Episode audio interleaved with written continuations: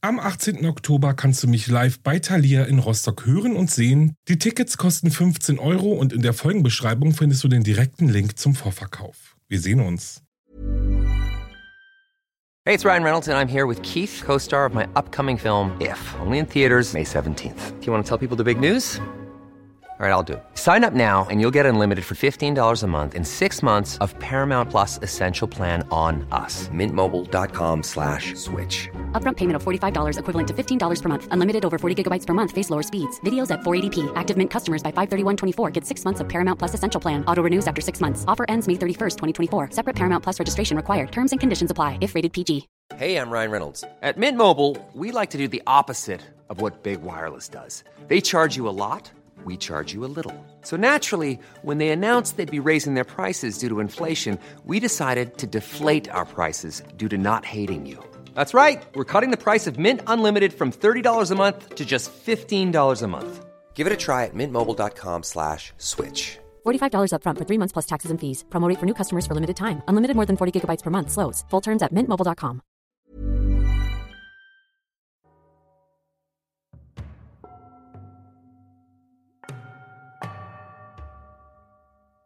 Hallo und herzlich willkommen zurück bei Wahre Verbrechen. Ich bin Alex, das ist mein Podcast und hey, ich freue mich, dass ihr eingeschaltet habt. Genauso ist das. Die Freude ist groß, mein Dank noch viel größer. Vielen Dank für eure lieben Bewertungen.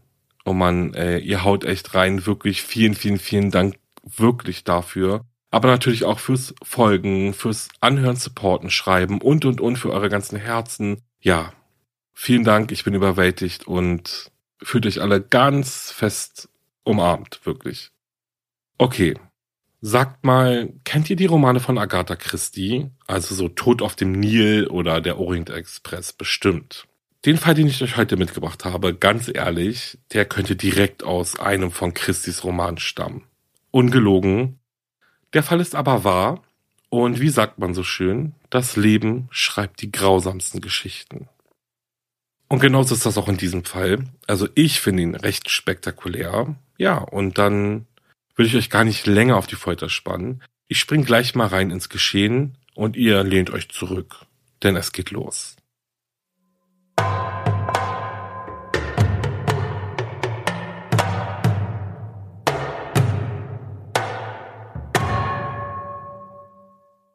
Elizabeth Congdon war die jüngste Tochter von Chester Congdon, einem Anwalt, der im Bergbau Millionen verdient hatte.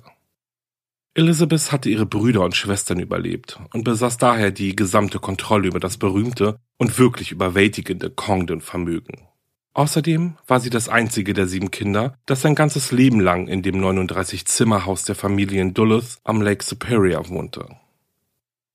Am letzten Sonntag ihres Lebens, dem 26. Juni 1977 genauer genommen, traf Elizabeth Condon, die zwölf Jahre zuvor einen schweren Schlaganfall erlitten hatte und rund um die Uhr gepflegt werden musste, auf dem Anwesen der Familie, bekannt als Glen Sheen, ein.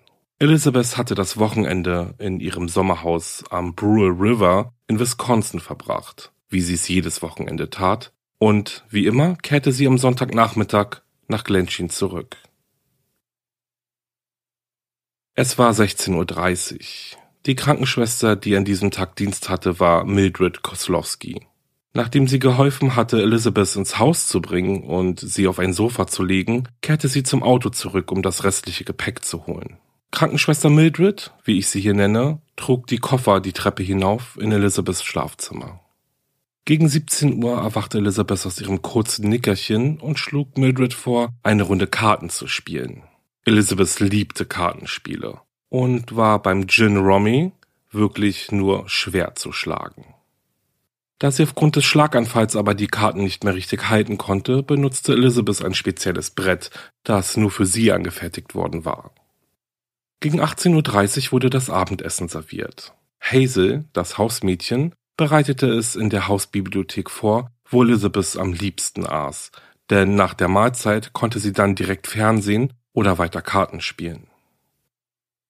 Gegen 22 Uhr rollte Schwester Mildred Elizabeth in den Aufzug, der sie in den zweiten Stock des Anwesens brachte, wo sich ihr Schlafzimmer befand. Das Schlafzimmer war relativ einfach eingerichtet. Nichts, was man von jemandem mit Elizabeth Condings Reichtum erwarten würde. Aber Elizabeth selbst war eher schlicht und stellte ihren Reichtum nicht zur Schau. Sie war nicht bekannt dafür, hochnäsig zu sein oder jemanden so zu behandeln, als wäre er oder sie unter ihrer Würde. Schwester Mildred half Elizabeth ins Bett, öffnete ein Fenster, nahm ihr das Hörgerät ab und zog den Stecker des Telefons heraus. Wie immer trug Elizabeth während des Schlafens ihre goldene Uhr und ihren Lieblingsring. Ein Ring, gefertigt aus Platin, mit zwölf Diamanten und 15 runden Saphiren. Um 22.45 Uhr lag Elizabeth endlich im Bett und war erschöpft vom Tag. In vielen Nächten schlief sie beim Fernsehen ein, aber in dieser Nacht brauchte sie ihre völlige Ruhe. Krankenschwester Mildred verließ Elizabeths Schlafzimmer und ging zum Krankenschwesternzimmer, um die Nachtschwester Wilma zu begrüßen. Wilma war seit 1933 Krankenschwester und hatte die letzten sieben Jahre in Glensheen gearbeitet. Eigentlich war sie einen Monat zuvor in Rente gegangen und freute sich darauf, Golf zu spielen, zu reisen und mehr Zeit mit ihrem Mann zu verbringen. An diesem Abend aber wurde sie gebeten, für die Nachtschwester einzuspringen, die unbedingt frei haben musste. Velma musste sich allerdings nicht lange überreden lassen, denn sie vermisste Glensheen, aber vor allem vermisste sie Elizabeth. Obwohl ihr Mann Einwände dagegen hatte, dass sie in dieser Nacht arbeitete, machte sie sich bereits schon für die Arbeit fertig. Velma kam kurz vor 23 Uhr in Glensheen an. Sie parkte ihr Auto in der Nähe der Eingangstür des Anwesens und lief mit einem breiten Lächeln im Gesicht in Richtung der Eingangstür. Nach einem kurzen Smalltalk und der Besprechung der Tagesereignisse verabschiedete Schwester Mildred sich dann und überließ Velma die Nachtschicht. Es war circa 23.05 Uhr und es war das letzte Mal, dass Schwester Mildred ihre Kollegin Velma lebend sehen würde.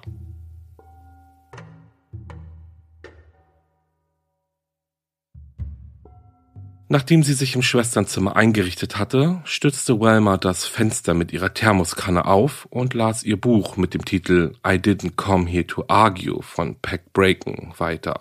Nur wenig später wurde die ruhige Nacht aber unterbrochen und Welma kämpfte um ihr Leben. Am nächsten Morgen, kurz vor sieben Uhr, machte das Hausmädchen Hazel ihre übliche Runde durch das 39 Zimmer Anwesen. Dabei musste sie daran denken, zum Beispiel die Haustür aufzuschließen, damit die ankommenden Tagesschwestern eintreten konnten und nicht klingen mussten und somit womöglich Elizabeth stören mussten. Als Hazel den Schlüssel in das Türschloss steckt und ihn dreht, um das Schloss zu öffnen, bemerkt sie, dass die Eingangstür unverschlossen war. Und das war seltsam, denn das Personal folgte einer strengen Routine, wenn es um das Auf- und Abschließen von Türen und Fenstern ging. Die Krankenschwester der dritten Schicht sollte die Eingangstür mit Ketten und Riegeln verschließen, und Hazel würde sie auf ihrer Morgenrunde wieder aufschließen. Sicherlich hat Welma dies vergessen, dachte sich Hazel noch. Als die Morgenschwester, ich nenne sie hier einfach mal Penny, kurz vor sieben Uhr morgens eintraf, ging sie zum Kühlschrank der Vorratskammer, um Elizabeths Insulin zu holen. Sie traf dort auf die Köchin, die Elizabeths Tabletten vorbereitete. Die beiden unterhielten sich ein wenig und Schwester Penny ging dann nach oben, um nach ihrer Patientin zu sehen. So wie Penny langsam die Treppe in das obere Geschoss hinaufstieg, bemerkte sie plötzlich etwas Seltsames. Zwei nackte Beine baumelten auf dem Treppenabsatz zwischen dem ersten und dem zweiten Stock. Mit jedem Schritt, den sie weiter nach oben stieg, kroch auch die Panik in der jungen Frau hoch. Oben angekommen, steht sie dann vor dem Körper, zu dem die nackten Beine gehörten. Entsetzt blickte sie auf den leblosen Körper von Wilma, der auf einer Sitzbank unter dem Fenster des Treppenabsatzes lag. Zuerst dachte sie, Wilma sei die Treppe hinuntergefallen, aber bei näherem Hinsehen erkannte sie, nein, so kann es nicht gewesen sein, denn der Tod ihrer Kollegin muss viel schlimmer gewesen sein. Unter Wilmas Kopf befand sich eine große Blutlache. Schwester Penny versuchte dennoch in voller Hoffnung einen Puls zu spüren. Doch als sie Wilmers Arm berührte, konnte sie spüren, dass er schon kalt und steif war. Wilmers Gesicht war mit getrocknetem Blut bedeckt und ihr Kiefer schien gebrochen. Außerdem befand sich Blut auf ihrer Uniform und eine große Blutlache auf dem Boden, und nur ein paar Meter von der Leiche entfernt lag ein blutverschmierter Kerzenständer aus Messing. Den ersten Stock langsam überwunden, machte Penny sich eilig auf den Weg zu Elizabeths Schlafzimmer. Sie rannte den Gang entlang und blieb vor dem Zimmer stehen. Was sie dann vorfand, beschrieb sie später als ein einziges Durcheinander. Die Schubladen der Kommoden waren herausgezogen worden und leere Schmuckschatullen lagen überall auf dem Boden verteilt. Elizabeth lag mit dem Gesicht nach oben auf ihrem Bett. Ihre nackten Beine waren entblößt und die Laken waren zurückgeschlagen worden. Ihr linker Arm sah geprellt aus und ihre goldene Uhr und ihr Diamant-Saphirring waren verschwunden. Auf Elizabeths Gesicht lag ein rosafarbenes, blutverschmiertes Saturnkissen. Penny rannte entsetzt die Treppe hinunter in den ersten Stock, wo sie als erstes auf Hazel traf, die dabei war, Elizabeth ihr Frühstück zu bringen. Velma ist tot, Fräulein Elizabeth ist ermordet worden, schrie Penny in Panik.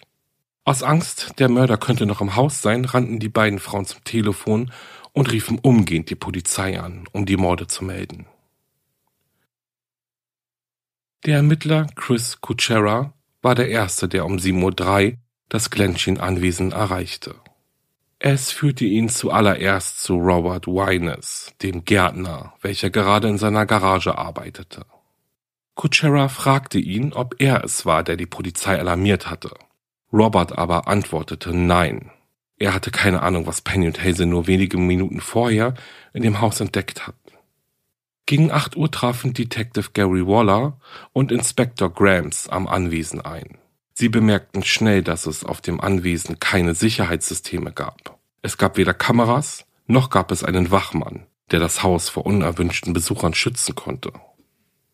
Gemeinsam begaben die beiden Männer sich in das Haus, wo sie als erstes auf den Leichnam von Velma stießen. Schnell erkannte Detective Waller, dass sie zu Tode geprügelt worden war. Und die Tatwaffe war auch schnell gefunden. Der Messingkerzenständer wurde eindeutig dafür genutzt, die Krankenschwester so brutal zu ermorden. Davon zumindest gingen die Detectives zu diesem Zeitpunkt aus. Anhand der Blutspritzer konnten die Ermittler sicher sagen, dass Velma sich gegen den Angreifer gewehrt hatte. Als sie das Schlafzimmer von Elizabeth Congdon betraten, bemerkten sie, dass die Nachttischlampe brannte. Detective Waller fielen aber auch die vielen kleinen Blutspritzer auf dem Bettlaken und den Kissen auf, welches auf Elizabeths Gesicht lag.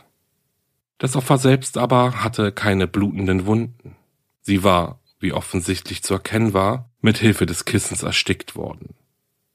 Das Blut hatte ihr Angreifer mit ins Zimmer getragen, was darauf hindeutete, dass Wilmer zuerst ermordet worden war. Detective Waller wandte seine Aufmerksamkeit dem Schlafzimmer zu und sah sich nach Hinweisen um. Ihm fiel auf, dass alle Schubladen der Kommoden im Zimmer gleich weit herausgezogen waren. Außerdem lagen leere Schmuckschatullen auf dem Boden verstreut. Er fand dies merkwürdig und vermutete, dass die Szene eher inszeniert war als ein tatsächlicher Raubüberfall. Die Ermittler verließen das Schlafzimmer und gingen durch den Flur zum Zimmer der Krankenschwestern. Wilmers Handtasche lag auf dem Bett und sah aus, als sei sie durchwühlt worden. An das Zimmer der Krankenschwestern war ein Badezimmer angeschlossen. Detective Waller fand Blutflecken am Türpfosten und viele schwache Blutflecken im Waschbecken und auf dem gefliesten Boden. Offensichtlich also hatte der Mörder das Waschbecken benutzt, um sich zu waschen, bevor er das Anwesen verließ. Ein deutscher Schäferhund der Polizei wurde der Suche hinzugezogen. Und bei der Durchsuchung des Hauses entdeckte die Polizei ein eingeschlagenes Fenster im Keller, durch welches sehr wahrscheinlich der Angreifer in das Haus gekommen war. Zudem fanden sie auf einem Sofa, welches direkt unter dem Fenster stand, ein Schuhabdruck. Der Polizeihund nahm eine Spur von der hinteren Veranda auf und folgte ihr hinunter zum See, wo die Ermittler dann weitere frische Schuhabdrücke und einiges am Abfall entdecken. Während Detective Waller sich der Aufgabe annahm, die Leichen zu fotografieren und Beweise zu sichern, untersuchten Ermittler der Polizei das Treppenhaus und Elizabeths Schlafzimmer. Auf der Treppe waren viele kleine Beweisstücke verstreut, darunter Haare, Blutflecken und abgebrochene Zähne. Die Polizei musste langsam vorgehen, um nicht den kleinsten Hinweis zu übersehen, der zum Mörder führen konnte. Der Gerichtsmediziner Dr. Goldschmidt traf gegen 8.45 Uhr ein und untersuchte zuerst Welmers Leiche. Er bemerkte den dunklen Nylonstrumpf, der fest um Welmers linkes Handgelenk gebunden war. Außerdem stellte er ein tätowierungsähnliches Muster von Wunden im Gesicht, am Unterarm und am Finger fest. Zu diesem Zeitpunkt aber gab es noch nicht die geringste Vermutung, was diese tätowierungsähnlichen kleinen Verletzungen gewesen sein könnten oder hervorgerufen haben. Während der Autopsie jedoch stellte sich heraus, dass die kleinen Einstichwunden in Wärmers Gesicht, am Unterarm und am Finger höchstwahrscheinlich durch Nägel verursacht worden waren. Auf der Treppe fand die Polizei einen ihrer zerbrochenen Schuhe, aus dem Nägel ragten, und die Ermittler schlossen demnach daraus, dass sie nicht wie zuerst angenommen mit dem Kerzenständer erschlagen, sondern mit ihrem eigenen Schuh ermordet worden war. Dr. Goldschmidt untersuchte die Leiche von Elizabeth Congdon und bemerkte eine kleine Abschürfung an der Nase. Er stellte auch eine Blutung in ihrem Auge fest. Anhand des Blutergusses an ihrem linken Unterarm kam er zu dem Schluss, dass sie sich gegen den Mörder gewehrt haben muss. Als der Gerichtsmediziner die Untersuchungen der Leichen abgeschlossen hatte, wurden sie zur Autopsie in ein örtliches Krankenhaus gebracht. Bevor die Leiche von Welmer aber abtransportiert wurde, fand die Polizei neben ihrer Hand etwas, das wie ein Haar aussah. Nur schien es nicht ihres gewesen zu sein. Eine der ersten Personen, die zu den Morden befragt worden war, war Welmers Ehemann. Auf die Frage, ob er wisse, ob seine Frau Feinde gehabt habe, sagte er, er sei sich nicht sicher. Er erinnerte sich an einen Streit, den seine Frau mit Elizabeth Congdons Adoptivtochter Marjorie hatte. Er erinnerte sich, dass seine Frau ihm erzählte, dass Marjorie Welmer während des Streits am Handgelenk gepackt hatte und nicht mehr loslassen wollte. Bei dem Streit sei es um die Behandlung von Elizabeth gegangen. Und auch andere Mitglieder des Hauspersonals waren sich darüber einig, wer ihrer Meinung nach den größten Nutzen aus dem Tod von Elizabeth gezogen hätte. Und jetzt ratet mal, wer dies gewesen sein könnte. Genau. Majori und ihr Ehemann Roger Caldwell standen an der Spitze dieser Liste. Die Polizei erfuhr von den ernsten Geldproblemen des Paares und sie erfuhr, dass Majori im Falle des Todes ihrer Mutter acht Millionen Dollar erben sollte Genauso wie das Glensheen Anwesen mit seinen 39 Zimmern. Diese Information erregte natürlich Detective Wallers Aufmerksamkeit und er begann weitere Nachforschungen aufzustellen und je mehr er nachforschte, desto größer wurde sein Interesse an Majori und Roger Caldwell. Am Nachmittag des 27. Juni erhielt Detective Waller einen Anruf von Welmers Ehemann. Dieses Mal ging es um das gestohlene Auto seiner Frau. Er hatte einen Anruf von einem Mitarbeiter des internationalen Flughafens von Minneapolis erhalten, der ihm mitteilte, dass die Autoschlüssel von einem Wartungsmitarbeiter in einem Mülleimer gefunden worden waren. Welmers Name und ihre Telefonnummer fanden sich glücklicherweise auf einem Schild, welches an einem Schlüsselbund befestigt war. Die Ermittler machten sich umgehend auf dem Weg zum Flughafen. Und nach einer relativ kurzen Suche wurde das verlassene Auto von Welmer auf dem Parkplatz gefunden.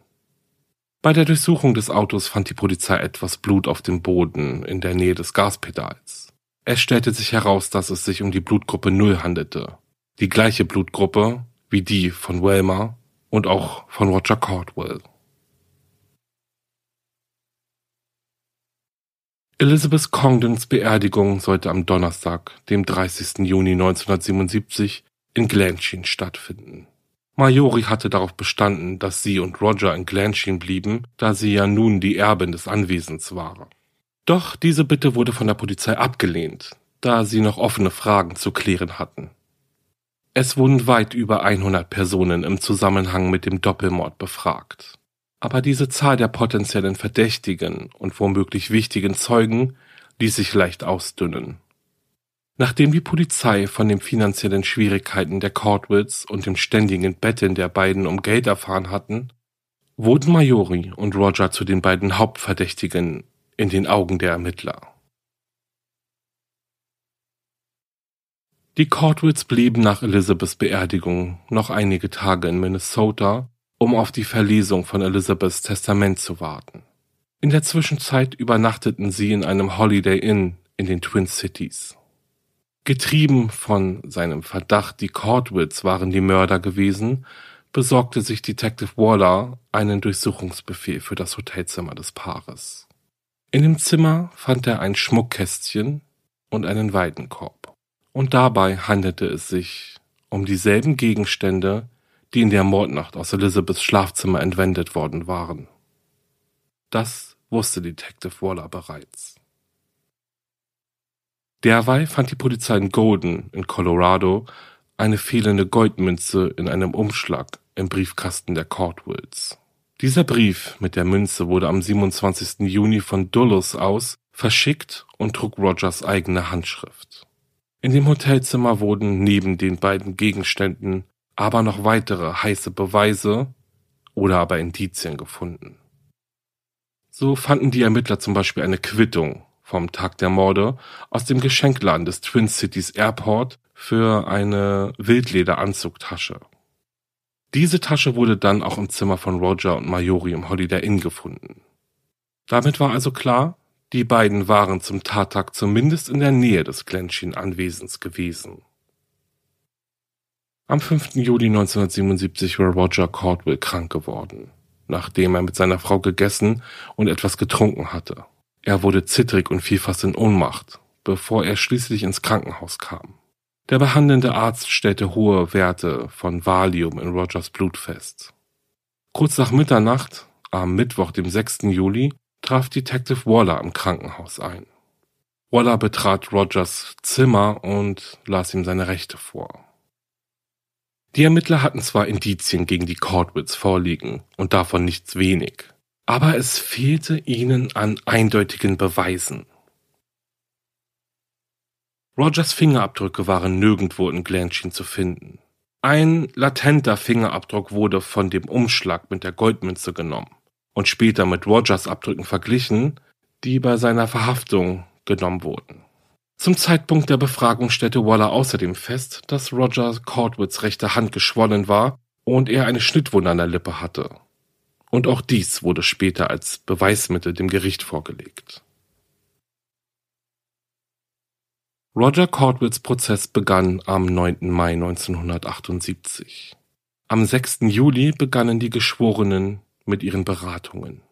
Alle zwölf Geschworenen befanden Roger Cordwell für schuldig und verurteilten ihn zu zwei aufeinanderfolgenden lebenslangen Haftstrafen.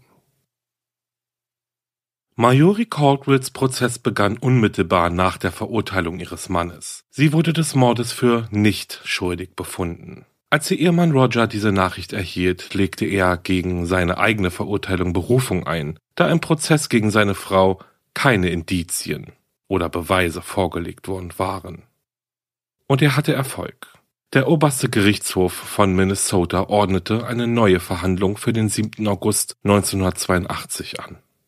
Die Staatsanwaltschaft war natürlich über die Entscheidung des obersten Gerichtshofs empört, wusste aber, dass ihnen eben harte Beweise fehlten.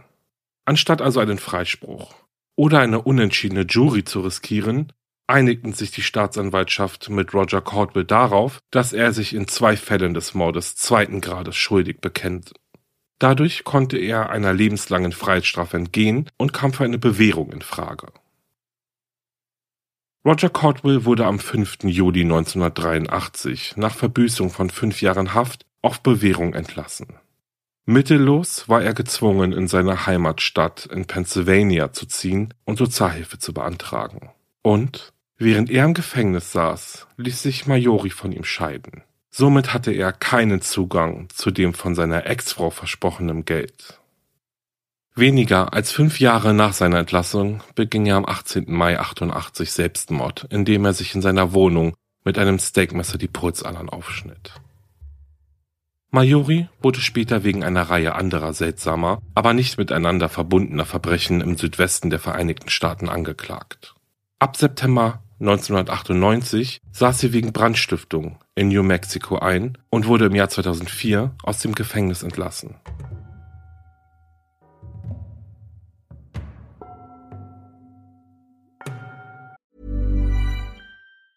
Hey, I'm Ryan Reynolds. Recently, I asked Mint Mobile's legal team if big wireless companies are allowed to raise prices due to inflation. They said yes. And then when I asked if raising prices technically violates those onerous two year contracts, they said, What the f are you talking about, you insane Hollywood ass?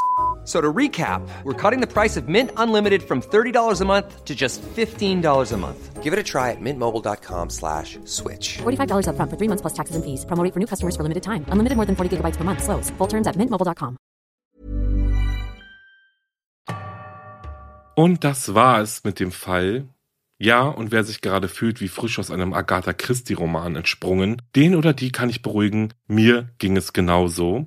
Tut mir leid, aber da kommt man doch irgendwie nicht drum herum, um diesen Fall mit den Agatha Christie-Romanen zu vergleichen, oder? Als ich diesen Fall ausgearbeitet habe, habe ich nochmal mittendrin gegoogelt, ob es sich um ein wahres oder nicht etwa doch um ein fiktives Verbrechen handelt oder gehandelt hat. Aber ihr könnt es euch denken, leider ist es wahr. Ich denke, über das Motiv brauchen wir uns hier nicht lange Gedanken zu machen, denn eindeutig ging es hier um die pure Habgier von zwei Menschen. Wie ich euch ja schon erzählt habe, basierte der Gerichtsprozess eigentlich nur auf Indizien gegen Roger und Majori Caldwell. Diese aber waren kaum bis gar nicht zu übersehen. Im Frühjahr 1977 befanden sich die Caldwells in ernsten finanziellen Schwierigkeiten. Sie hatten ein Grundstück gekauft, das sie als Pferderanch nutzen wollten, aber sie konnten die Zahlungen nicht leisten und verloren das Grundstück dann wieder. Daraufhin zogen sie in das Holland House Hotel in Golden, Colorado, wo sie bis zum 28. Juni 1977 lebten. Trotz ihrer finanziellen Probleme kauften sie ein Pferd von Majoris 16-jährigen Sohn für 5500 Dollar. Im Januar 77 kauften die Cordwells außerdem Schmuck für 3500 Dollar und machten Urlaub, der ihnen nochmal 5100 Dollar kostete. Hinzu kamen dann etliche Schulden bei Banken, Treuhändern, Versicherungen und was nicht sonst noch alles. Im Endeffekt war es also, ja, irgendwie ganz offensichtlich, dass das Ehepaar Geld brauchte. Hinzu kommt aber, Majori war nicht Elizabeths leibliche Tochter, sondern sie wurde von ihr adoptiert. Fehlte ihr dadurch womöglich die innige Verbindung, welche sie eventuell von der Tat hätte abgehalten? Und ich weiß, sie wurde freigesprochen, aber ja, so ein bisschen bleibt im Hinterkopf, dass sie vielleicht doch mit in der Planung der Tat involviert war. Also ich denke, das wird euch bestimmt auch so gehen. Also so ganz freigesprochen ist sie, denke ich mal, für uns jetzt als Hörer oder für Außenstehende irgendwie nicht so richtig. Später schob Majori die Morde erfolgreich ja dann eben ihren Ehemann in die Schuhe, der letztendlich ja auch dann beide gestand. Ob nun freiwillig oder aufgrund des Deals, welchen er mit der Staatsanwaltschaft geschlossen hatte, wer weiß das schon, außer er, aber zumindest hat er diese Taten später auch nicht geleugnet. Naja, bis auf, dass natürlich Majori in die Pläne eingeweiht war. Vieles sogar von ihr ausging. Also noch ein Funke mehr, der äh, den Gedanken an ihre Beteiligung auflodern lässt. Nun ja, Majori ist ja davongekommen, sie schaffte es nicht, sich ans Gesetz zu halten und landete dann, wie ja schon gesagt, irgendwann trotzdem selbst im Gefängnis. Wegen Versicherungsbetrug wohlgemerkt. Okay, das waren meine kurzen Gedanken zu dem Fall und ich finde es schlimm, zu was Habgier Menschen treiben kann. Ja. Bevor ich mich jetzt aber gleich von euch verabschiede, wird es Zeit für den Weird Crime der Folge.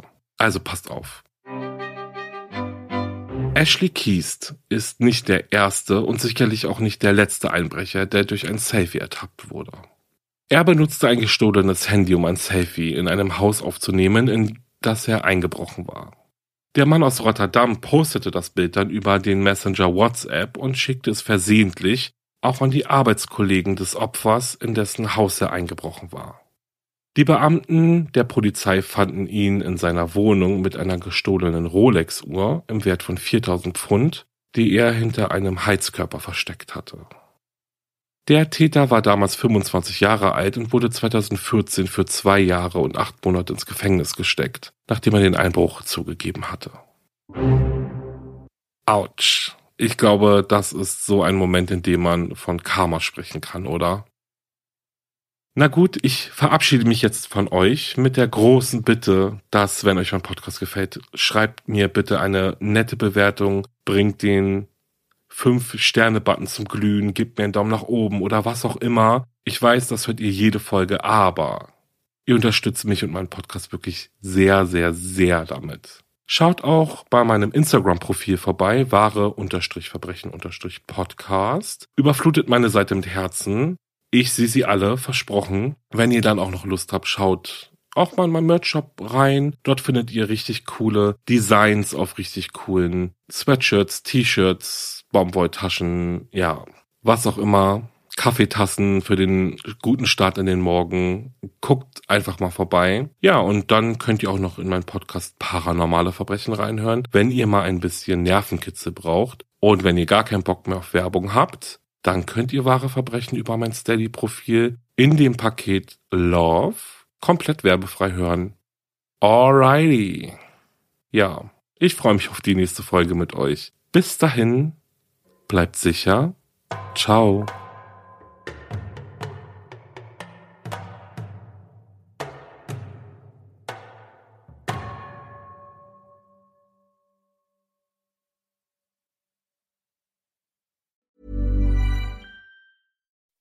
When you make decisions for your company, you look for the no brainers. If you have a lot of mailing to do, stamps.com is the ultimate no brainer. Use the stamps.com mobile app to mail everything you need to keep your business running with up to 89% off USPS and UPS. Make the same no brainer decision as over 1 million other businesses with stamps.com. Use code PROGRAM for a special offer. That's stamps.com code PROGRAM.